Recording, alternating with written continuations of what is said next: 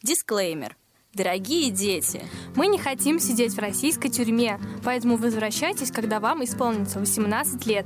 мы здесь говорим про секс и разрушаем семейные ценности. Приятного прослушивания! Однажды в восьмом классе я ради интереса решила зайти в анонимный чат. Взяла женский ник и больше никаких данных указывать не стала. Через пару минут мне стали писать разные мужчины. Стали спрашивать, во что я одета, чем занимаюсь и прочее. Начинали детально описывать, как они прикасаются ко мне, где целуют. Потом мы переходили к более откровенным описаниям. В реальной жизни я никому особо не нравилась, да и рано было для каких-либо отношений, так что для меня все это было как открытие нового континента. Причем сначала я даже не прикасалась к себе и получала удовольствие просто от того, что пишу о таких вещах, и одной только силой слова довожу людей до экстаза. Если подумать, это практически магия.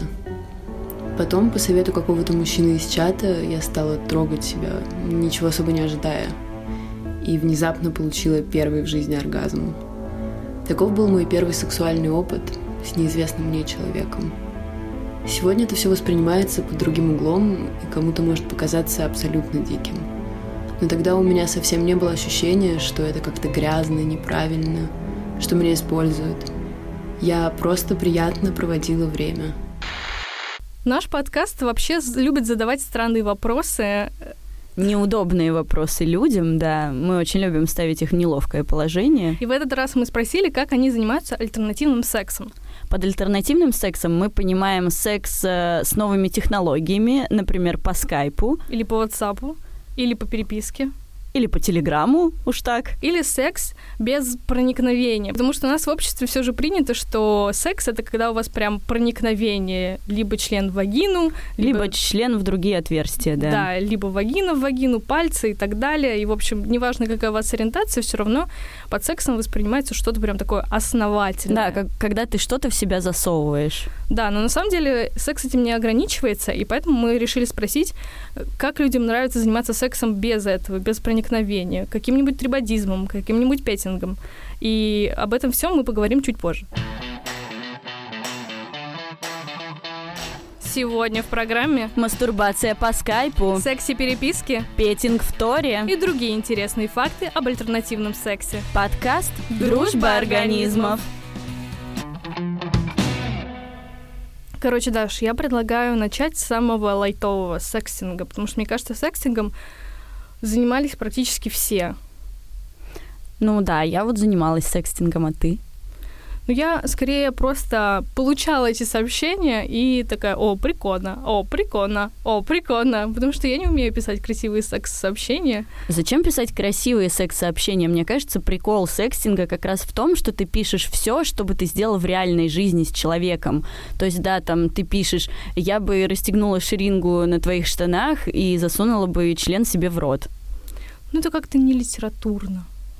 О май гад, тургеневская Не- девушка. а? Недостаточно. Ну вот наша следующая героиня тоже, как я, немножко любила больше получать, чем рассказывать секс-истории.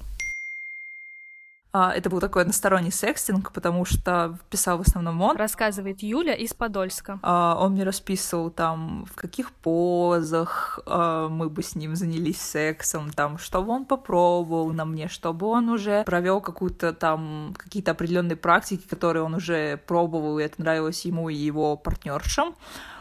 Вот, то есть в каких позах, как часто, что бы он со мной делал, и это безумно и дико меня начало возбуждать, и постепенно а, сексинг стал неотъемлемой частью нашей переписки, потому что я была неким подстрекателем этого, потому, ну, так как сексуальные чувства с моим нынешним на тот момент партнером охладели, а мне хотелось чего-то нового, и я таким образом получала нереальное возбуждение. Это было безумно круто, как будто я читаю эротический рассказ, а, но не с какими-то фантомными героями, а непосредственно со своим участием, а, что было профитнее, чем посмотреть порно или просто прочитать тот же эротический рассказ. Мне просто доставляло огромное удовольствие читать все то, что он мне писал. Там не было, кстати, а, вот никакой пошлости. Я вот не люблю какие-то там штуки, как, не знаю, секс по чату или секс по телефону, когда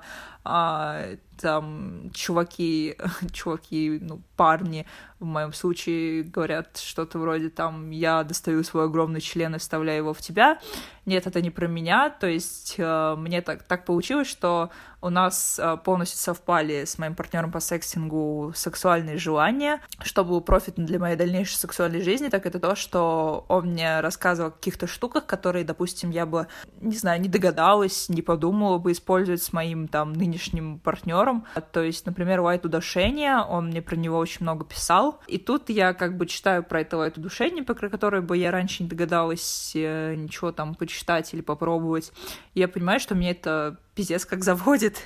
Я понимаю, что, блин, во мне нарастает возбуждение, я хочу этого человека, я прям дико его хочу. И получалось так, что я секстингом шла для определенной точки, когда а, мой партнер, мой друг, он просто брал и выходил из чата, а, что-то типа там не знаю, видимо, возбуждение у него доходило до такого пика, что он просто больше не мог представлять или что-то там делать, не знаю, может быть, он шел мастурбировать, но он просто выходил из чата на определенном пике, и я такая, типа, эх. Вообще, я бы хотела себе такого друга по переписке. Прикинь, как в журналах. Вот помнишь, раньше в конце журналов был такой типа сегмент «Ищу друга, мне 15 лет, меня зовут Петя», и ты просто пишешь ему письмо и получаешь в ответ, типа, хочу попробовать с тобой лайт удушение. Но если ты занимаешься секстингом или какие-то фотки шлешь, или говоришь по видеочату, то инфа может утечь. Это может утечь, как в сериале «Эйфория». Я не досмотрела, а что там было. Для тех, кто не досмотрел или не смотрел сериал «Эйфория», у одной из главных героинь она присылала фотки какому-то парню, а он потом ее этими фотками шантажировал. Блин, жесть. Да, еще такое случается в жизни, но лучше, когда только в сериале. Поэтому будьте осторожны, когда фоткаетесь, и лучше не фоткайте свое лицо. Да, отрезайте себе голову на фотографиях. Или так. Но если хочется чуть больше, чем переписку, можно попробовать вариант для очень рисковых и очень уверенных в себе секс по скайпу. Сначала это все начиналось с каких-то просто эротических переписок.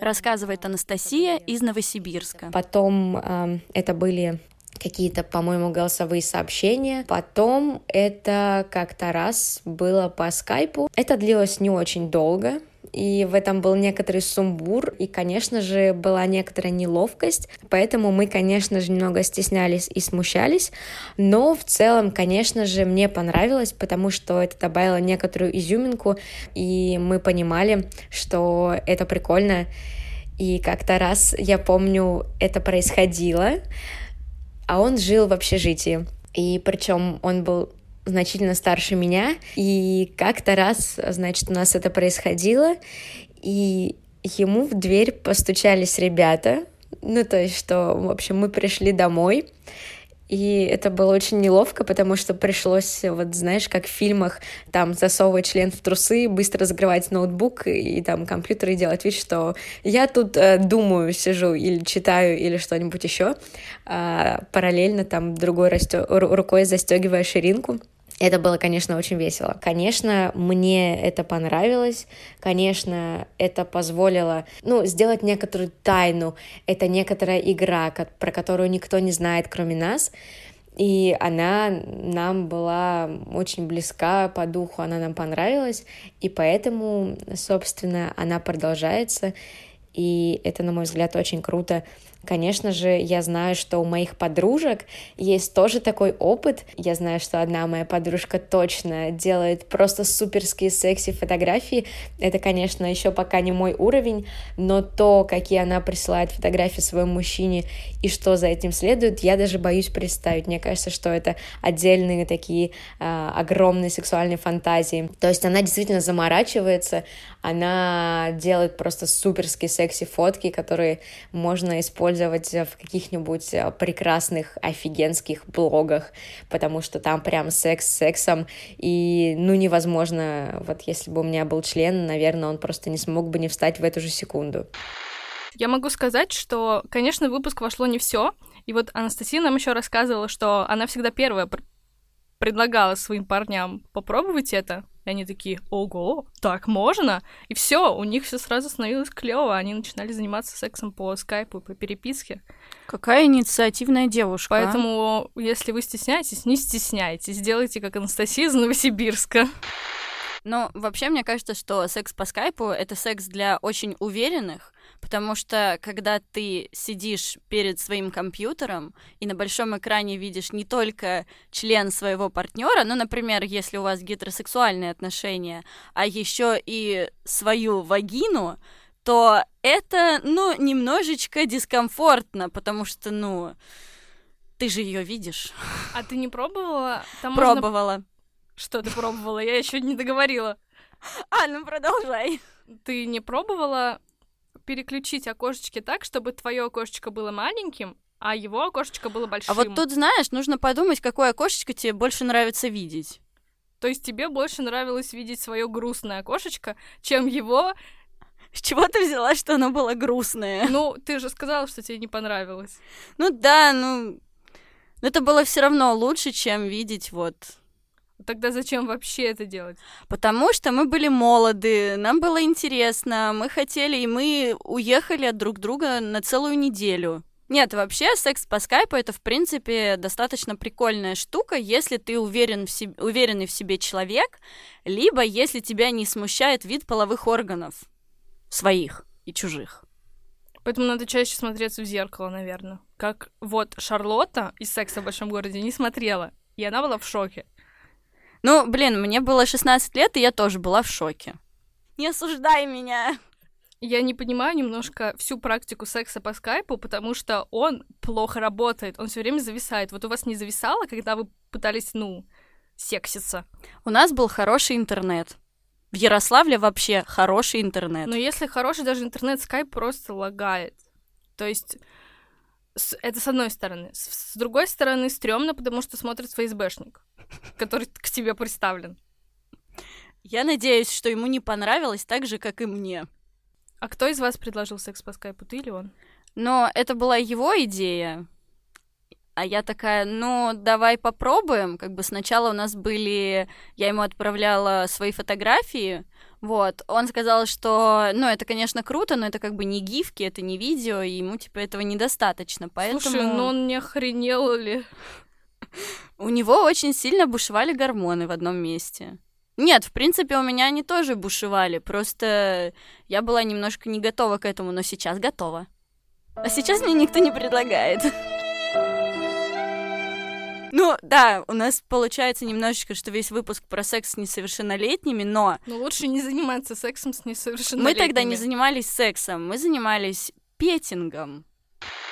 Понятное дело, у петинга есть множество преимуществ, э, потому что им можно заниматься в большом количестве мест.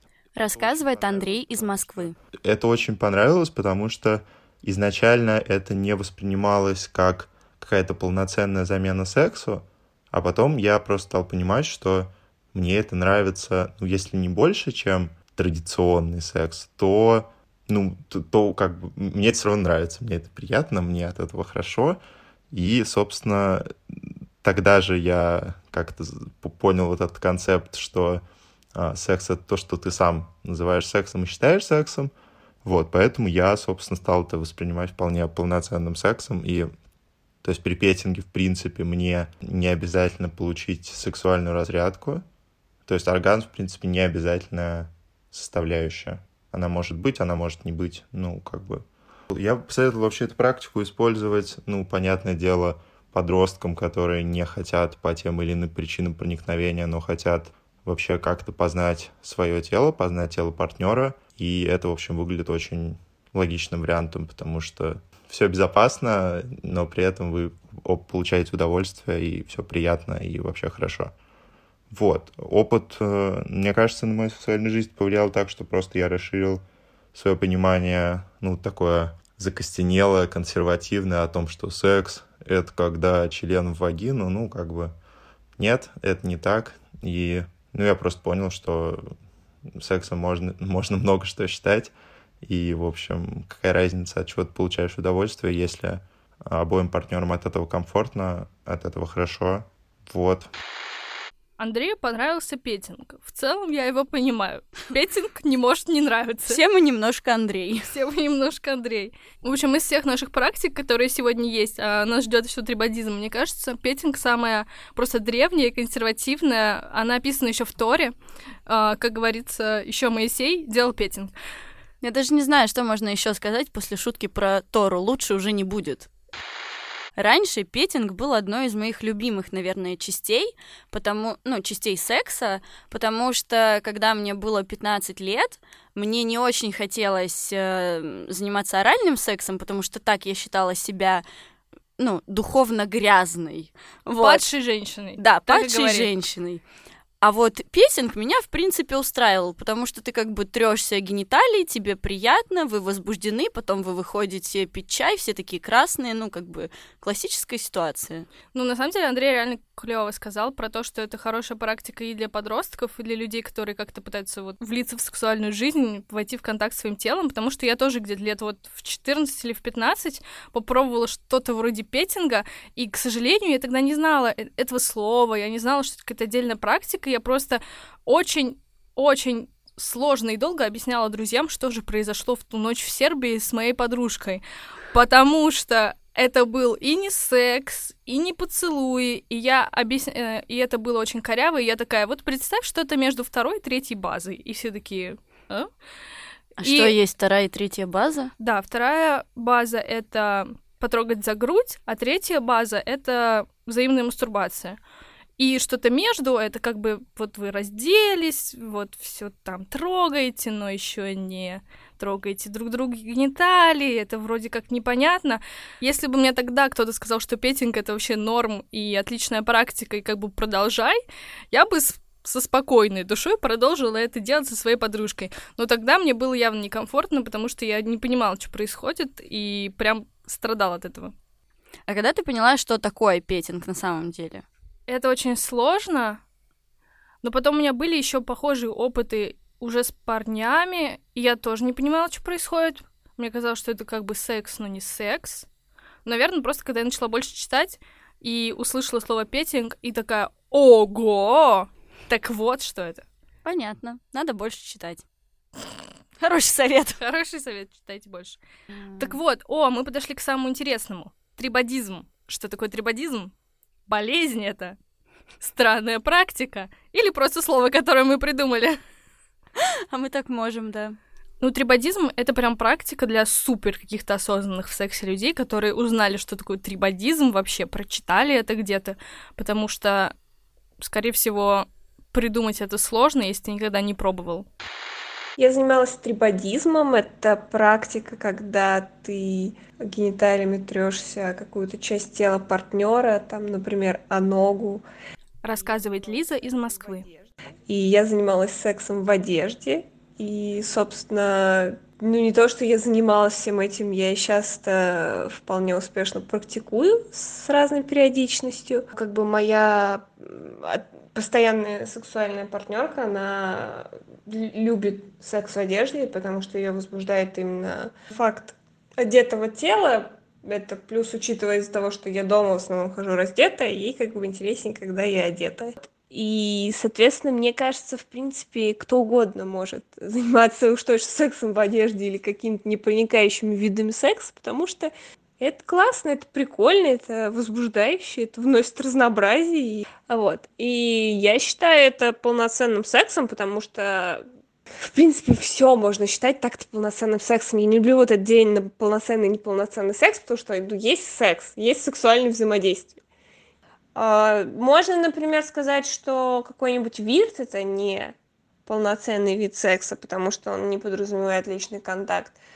Но мне также кажется, что это как-то неправильно, потому что люди же все равно испытывают сексуальное возбуждение, это все равно все крутится вокруг секса, и от того, что этот секс происходит э, условно виртуально, а не реально, он меньше сексом не становится. Но я бы не сказала, что трибадизм прям может произойти естественно. Но, как бы, да, в лесбийском порно он все время происходит естественно, но люди, мы же все живем не в лесбийском порно. А, наверное, проблема в том, что я не смотрела лесбийское порно Посмотри. достаточно. Ну, в общем, я, да, не додумалась до такой практики. Наверное, те, кто больше шарят, додумались, но круто, когда есть для этого слово, и ты можешь сказать, го, позанимаемся трибадизмом, а чувак говорит, я не знаю, чувиха. Ты хочешь меня чем-то заразить?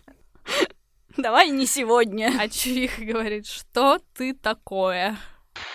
У меня не было трибадизма, потому что у меня не было опыта с женщинами, к сожалению. Это может быть вообще-то с мужчиной тоже. Когда ты трешься о Нет, его части тела, например. Ну, я знаю, что такое трибадизм, но просто обычно с мужчиной, так как у него есть член, обычно... Правда? Ну, все мужчины, которые у меня были, у них были члены. Окей, хорошо, спасибо. Продолжай. Да, Да я не к этому. Я хотела просто сказать, что так как у мужчин есть член, они не хотят, чтобы ты терлась об его ногу. Они хотят вставить тебе член в твою вагину. Все. Может быть, это их проблема, что они так топорно мыслят, что у них только вошел и вышел. Мы не провели опрос среди мужчин, поэтому мы не можем утверждать. Даш, а чем мы отличаемся от женских журналов, Даш? Тем, что у нас нет рубрики «Советики». Правда нет? Да нет, вот же она! Нет, на самом деле, если без шуток, то эти советы реально адекватные, они не тупые, потому что если вы не знаете, чем разнообразить свою сексуальную жизнь, а как бы игрушки вам покупать не хочется по каким-либо причинам, по причине бедности, да, например, то секстинг — это прям ваш вариант, но телефон-то у вас по любасу есть. Вы же нас с чего-то слушаете? И еще не только секстинг, а еще секс по скайпу, еще петинг, еще трибадизм. Для петинга вообще даже не нужна хата. Можно это сделать прямо в подъезде. В метро. Наш редактор говорит, что это административная статья, поэтому мы вас предупредили. Делайте это лучше дома. Или Или не попадайтесь, не попадайтесь да. ментам. В общем, что мы узнали сегодня? Какие интересные факты? Кроме Торы.